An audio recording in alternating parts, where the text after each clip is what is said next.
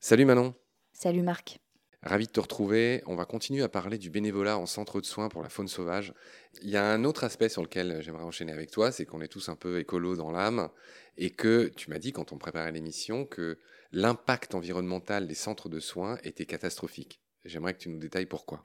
Alors, catastrophique, je me suis peut-être un peu avancée. En fait, on ne le connaît pas, cet impact, mais ce qui est sûr, c'est qu'il n'est pas forcément positif, parce que c'est une activité, comme toutes les activités médicales, qui génère du déchet on a toutes les compresses, le matériel d'hygiène, le matériel médical, le matériel de soins. Ça génère des déchets, ça génère des médicaments, parce que les animaux arrivent dans des états graves, donc il faut les soigner avec des antibiotiques, avec pas mal de choses, qui ont des antiparasitaires, etc., qui ont un, bilan environnemental qui n'est pas neutre.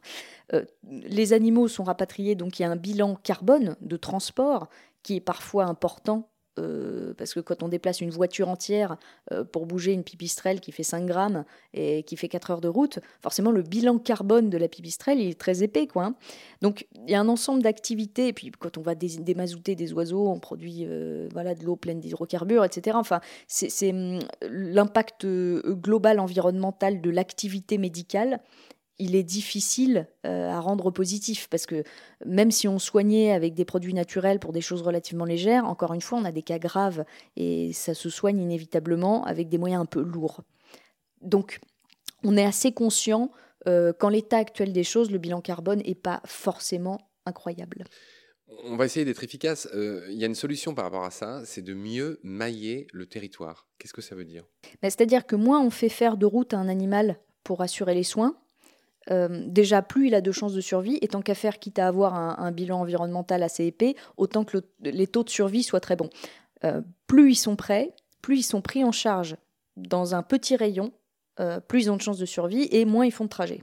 Donc il faut créer des centres de soins, au moins un par département, qui puissent prendre en charge toutes les espèces. Je l'ai dit et je le répète, votre réseau regroupe les 25 plus gros centres, enfin en tout cas 25 grands centres français. Clairement, tu as dit plusieurs fois que ça suffisait pas. Et en moyenne, j'aimerais qu'on comprenne. En gros, pour faire simple, il y a un tout petit peu plus d'un centre par région. Donc on se doute que, que c'est pas beaucoup et que les distances sont énormes. Alors pour reprendre un peu les chiffres, en fait, on a 102 euh, centres de soins à l'heure où on se parle en France, euh, des centres de soins de taille différente, mais c'est surtout des centres de soins qui n'ont pas forcément la possibilité d'accueillir toutes les espèces. Sur ces 102 centres de soins, il y en a une quarantaine qui prennent toute espèce. Donc 40 sur, euh, je ne sais plus combien de départements français, 95 je crois, quelque chose comme ça. Donc ça fait euh, moins d'un centre pour deux départements. Donc il y a un territoire à couvrir qui est parfois assez énorme, avec des capacités en plus d'accueil euh, qui sont très très variables, parce qu'il y a des grands centres, puis il y a des tout petits centres, dans le réseau y compris d'ailleurs, on a des grands et des petits centres. Et donc euh, avec ces capacités d'accueil super différentes et ces surfaces à couvrir qui parfois sont énormes, inévitablement on ne produit pas l'offre qu'on aimerait produire. Manon, j'enchaîne sur la question suivante. Euh, est-ce que le fait de sauver des espèces protégées, ça compte, ça a un vrai impact pour la biodiversité.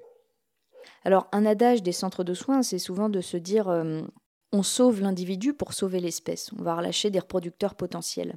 La réalité, c'est que euh, sur le nombre d'animaux qu'on va relâcher, l'impact sur les populations sauvages, il va être relativement faible malgré tout. Alors sur certaines espèces particulières, ça a beaucoup d'importance, mais ça va pas être une vérité euh, sur la majorité de l'activité des centres. Par contre, en revanche, on va mieux comprendre pour chaque espèce ce qui l'impacte dans nos activités humaines, et c'est là que se situe la vraie activité sur le, sur le bilan environnemental et le bilan des espèces des centres de soins. Donc effectivement, ce vrai impact des centres... Il est sur le fait de comprendre en quoi est-ce qu'on participe au déclin de telle ou telle espèce et ce qu'on peut faire pour l'éviter. Parce que quand on reçoit ces animaux euh, blessés, on sait pourquoi ils le sont. Ah oui, donc c'est plus un impact, pardon, c'est un apport. Mm. Euh, c'est le mot impact qui me gênait. Ça cesse d'être un impact. Tu vois, on a l'impression qu'un impact, c'est quelque chose de négatif. Alors que toi, te dis que c'est en gros l'impact négatif que vous avez est contrebalancé par des apports que vous faites, dont on a déjà parlé. Simplement, l'impact négatif, euh, on parlait d'avoir un, impact euh, positif ou pas sur les populations sauvages, les populations des espèces dont on relâche des individus. on n'a pas un impact négatif là-dessus. On a un impact positif, mais faible, faiblement positif. Mmh D'accord. Ok, euh, Manon, j'aimerais qu'on parle d'autre chose euh, qui me tenait à cœur. Euh, c'est quelque chose que j'ai constaté en interviewant beaucoup de gens pour Baleine sous Gravillon, pour Combat, des gens comme toi qui sont dans des associations, etc., c'est que d'une certaine manière, les assos se tirent dans les pattes les unes des autres. Il y a des histoires d'argent, euh, de subsides qu'on réussit à obtenir pour son agence au détriment d'autres. La LPO est, notoirement assez mal vue pour ça parce qu'elle récupère pas mal d'énergie, d'argent. Euh, il y a beaucoup de petites assos qui dénoncent en fait le fait que voilà, la LPO serait une énorme machine. Je renvoie aux épisodes avec Yves. Et c'est vrai qu'à l'époque, je ne pas posé la question par pure euh, naïveté. Et je m'en excuse auprès de ceux et ceux qui nous écoutent. Mais j'irai le retravailler au corps sur ce sujet, un de ces quatre. J'aimerais avoir ton point de vue là-dessus, toi qui justement fais partie d'un réseau, d'une fédération de centres de soins. Euh, je vais finir de te dire ce que je pense qui est une sorte de témoignage peut-être euh, un peu mal renseigné, mais j'ai l'impression qu'en France, plus que dans d'autres pays, on se tire beaucoup dans les pattes et qu'on passe beaucoup de temps à se critiquer les uns les autres.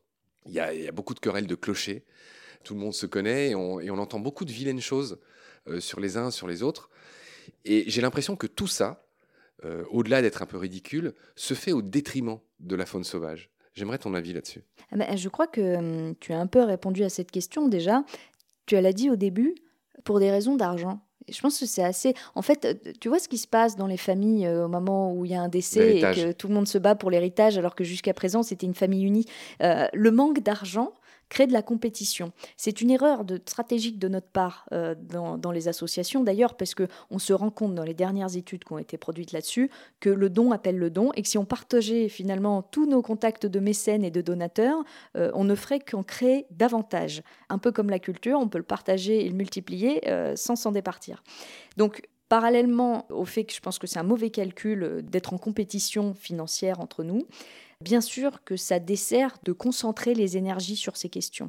Et le principe même de la fédération collaborative, c'est d'être dans la bienveillance, l'entraide et l'échange. Et en fait, quand on concentre euh, nos efforts là-dessus, on se rend compte qu'on produit tellement plus. Et ça, je suis extrêmement contente qu'on ait réussi à le faire à l'échelle du réseau, de se mettre tous ensemble autour d'une table, de ne pas penser à ce qui nous sépare, parce qu'il y a beaucoup de choses qui nous séparent, mais de se concentrer sur la manière dont on peut, avec bienveillance, arriver à s'entraider. Ouais, moi je voulais pousser mon petit coup de gueule et je vais le faire avec beaucoup de mesures parce que on va comprendre que c'est délicat. Encore une fois, moi ça fait un an et demi que je travaille bénévolement pour raconter la biodiversité. Tu en sais quelque chose, on, on s'est beaucoup parlé. Et à l'heure, ne serait-ce que de partager les épisodes que j'ai mis une semaine à produire, aidés par mes bénévoles, etc. Je ne vais pas faire le bon grain et livrer, évidemment, la plupart des gens sont plutôt compréhensifs. Mais il y a une vraie euh, un vrai crevardisme. C'est-à-dire que, tu vois, dans ma petite vie de podcasteur, il y a maintenant beaucoup de gens qui veulent venir au micro de Bain sous Gravion, mais qui voient ça comme une espèce de tribune euh, pour leur plus grand avantage, et qui, à l'heure de renvoyer l'ascenseur et de partager ce qu'on fait, ne prennent même pas ce temps-là. Donc, je voulais quand même le dire, il y a un vrai crevardisme, et, y compris des associations, je ne vais pas me faire que des copains, et y compris de, gens que j'aime. Hein. J'ai interviewé Yves euh, Veriac de la LPO. On s'est engueulé, lui et moi, sur ce sujet, parce qu'on a, on a fait de très belles émissions sur l'impact des chats, où on citait notamment la LPO et les études qu'ils ont faites. Ils n'ont même pas pris la peine de nous partager à l'époque. Alors peut-être qu'ils l'ont fait depuis, et je voudrais pas me faire trop d'ennemis en disant ça. Mais vraiment, je trouve ça lamentable. Je, trouve qu'en France, moi qui ai interviewé beaucoup de gens comme toi, euh, d'assos diverses et variées, j'entends beaucoup de choses, des vertes et des pas mûres, en plus de ce que j'ai vécu moi, de cette espèce de crevardisme et de moi d'abord et de tout le pognon pour moi et de je te partagerai si j'ai le temps. Et je trouve que ça, c'est très contre-productif, si tu veux. Tu vois, on, fait un site avec mes bénévoles où chacun est invité à venir euh, écrire des articles, où on, ne fait que partager. Tous ces gens qu'on invite, toutes ces émissions qu'on fait, tu en as encore une fois une, incarnation. Et effectivement, je, je suis un peu consterné euh, par euh, l'égoïsme et, la crevardisme de beaucoup d'associations. C'est un petit coup de gueule que je pousse au passage. évidemment, euh, tout le monde n'est pas à la même enseigne et, tout ça, mais moi, j'ai vraiment l'impression que c'est comme ça, et peut-être plus en France que dans d'autres pays. C'est un peu tu ce qu'on constatait avec Yves dans ces fameux épisodes sur la LPO. C'est que, je sais pas si c'est un lien direct, mais tu vois, il y a 60 000 adhérents à la LPO. Il y en a un million à l'équivalent de la LPO britannique, qui s'appelle la RSPB, et euh, au NABU euh, allemand, qui est l'autre équivalent de la LPO. Il y a, il y a 800 000 membres. Tu vois ce que je veux dire? Un morcellement des bonnes volontés, un morcellement, parce que je pense que d'une certaine manière, tu vas me corriger si je dis une bêtise, le soin qu'on porte à la nature est aussi parfois un business. Alors si tu veux mon avis là-dessus, Alors, je pense que malgré tout, tu es dans la bonne démarche parce qu'à mon avis, il faut commencer par envoyer quelque chose de désintéressé. En premier lieu, on devrait tous commencer par faire ça, et pour tout d'ailleurs. Hein. c'est comme ça qu'arrivent les bénévoles, et c'est pour ça que m'aurait insisté sur le fait d'arriver sans en attendre quelque chose. Voilà, je pense que la première démarche est celle-là c'est d'offrir quelque chose de totalement désintéressé. On offre de notre temps, du soutien, du voilà. Et il y a quelque chose qui revient, tant mieux. On n'en attend rien, donc si rien ne revient, c'est pas grave. Et le fait de multiplier ces gestes de dons là, euh, je parle pas d'argent hein, mais de dons de soi, de dons de temps, de, de, gestes désintéressés, ça finit par retomber. Enfin, du moins j'y crois. Euh, c'est peut-être assez utopiste. Après, par rapport à ce que tu avançais sur cette différence qu'on peut avoir avec d'autres pays d'Europe, je pense qu'il y a une culture aussi nationale. Pourquoi ça marche super bien en Allemagne ou pourquoi ça marche super bien euh, en Angleterre. On n'a pas la culture du charity trust comme on peut l'avoir en Angleterre. On n'a pas forcément la culture du la nature dans mon jardin comme on peut l'avoir en Angleterre. Faut pas oublier pourquoi ils l'ont aussi, parce qu'ils ont massacré la nature chez eux avant de, se découvrir euh, des grands amoureux de la nature. Il y a toute une histoire culturelle qui va avec ça. En France, on y viendra, euh, j'espère, avant d'avoir massacré notre nature. C'est une des raisons pour laquelle j'ai envie de te crier tout mon amour. c'est que tu es extraordinairement positive, tu souris tout le temps. Et je pense que tu es vraiment très bien à ta place de coordinatrice de ce réseau parce que c'est vrai qu'il y a beaucoup d'ego. Quand j'ai interviewé Lamia Essemlali de Sea Shepherd, qui est une assoce un peu à part, c'est-à-dire que tu vois, enfin, dans, le fait de, ne pas trop dire et de faire, de fait, vous êtes un peu des, frères et des sœurs, je trouve, de Sea Shepherd. C'est-à-dire que vous, euh, vous n'avez pas forcément un discours, vous faites pas dans l'opinion, vous vous placez pas, vous faites. C'est un peu tout ce qu'on a dit depuis le début de nos épisodes. Et Lamia, elle fait pareil avec Sea Shepherd. Dans le fait d'être au service euh, ben, du vivant, tout simplement, et de placer tout le reste en annexe. En fait, ce que je résumerais par l'ego. J'avais posé cette question à Lamia, je lui avais dit qu'est-ce qui t'énerve le plus en ce bas monde? Elle m'avait répondu l'ego. Elle avait même poussé l'honnêteté jusqu'à me dire qu'au sein même de Sea Shepherd, il y avait des problèmes qui étaient dus à l'ego. Et je pense que les Français, on n'est pas dépourvus d'ego et qu'une partie de ce que je dis, c'est un peu une discussion de comptoir là, que je suis en train d'avoir avec toi. Mais c'est quelque chose que je ressens, si tu veux. Ce crevardisme qui a un mot, malheureusement, que, à la fois que j'aime bien, mais que, j'ai l'impression d'être entouré de crevards, tu vois. Enfin, effectivement, enfin, de gens qui vraiment enfin, sont un peu trop euh, conscients de leur intérêt alors que, bah, on l'a dit mille fois, l'intérêt, il devrait être au service euh, euh, d'autre chose que même ou de leur assos. Je, crois que ce combat-là, en fait, il commence avant tout et en premier lieu avec nous-mêmes. Quand tu as résolu le problème de ton propre ego, euh, ça résout pas mal de problèmes d'ego avec les autres. Tu me renvoies dans mes propres cordes, là. tu as bien raison de le faire. On va conclure cette émission. Manon, je l'ai évoqué tout à l'heure, mais c'est un peu ta patte. Toi, tu m'as dit que ce soit pour ton boulot ou pour tes relations avec les autres euh, assos, ton but, c'est d'être anti-clivant. J'aimerais que tu élabores ça. Oui, alors je voudrais pas avoir l'air trop bisounours non plus, hein. bien sûr que j'ai une vision réaliste du monde, mais oui, l'idée, c'est vraiment d'arriver à fédérer autour d'une idée commune et autour de problèmes communs. Attention, les problèmes aussi nous rassemblent. Et il n'y a surtout pas euh, de tabou à ce sujet au sein du réseau. Au contraire, euh, l'idée même de se mettre tous ensemble euh, autour d'une table, c'était à la fois pour, pour tirer le jus de cerveau de chacun et en même temps parce que soulever les problèmes ensemble, c'est les soulever anonymement, ce qui nous permet de vraiment les régler et de vraiment les monter aussi à une échelle audible. Voilà, ce principe au sein du réseau, hein, d'avoir quelque chose de fédératif, de bienveillant et de collaboratif, c'est vraiment un mot d'ordre qui me tient beaucoup à cœur. Fédérateur? J'ai dit quoi? T'as dit fédératif. Fédératif, ouais, c'est joli.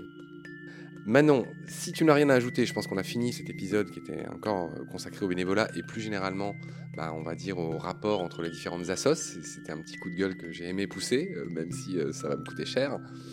Je te retrouve très vite pour nos derniers épisodes qui s'intitulent Bien cohabiter. C'est-à-dire qu'on va, on va parler de ce qu'on peut faire, ce qu'on doit ou doit pas faire, tout doux, not tout doux avec, dans notre voisinage avec les animaux.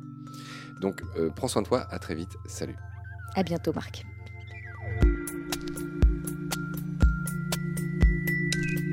Pendant notre combat, nous deux, tu avais l'œil du tigre, tu en voulais ce soir-là.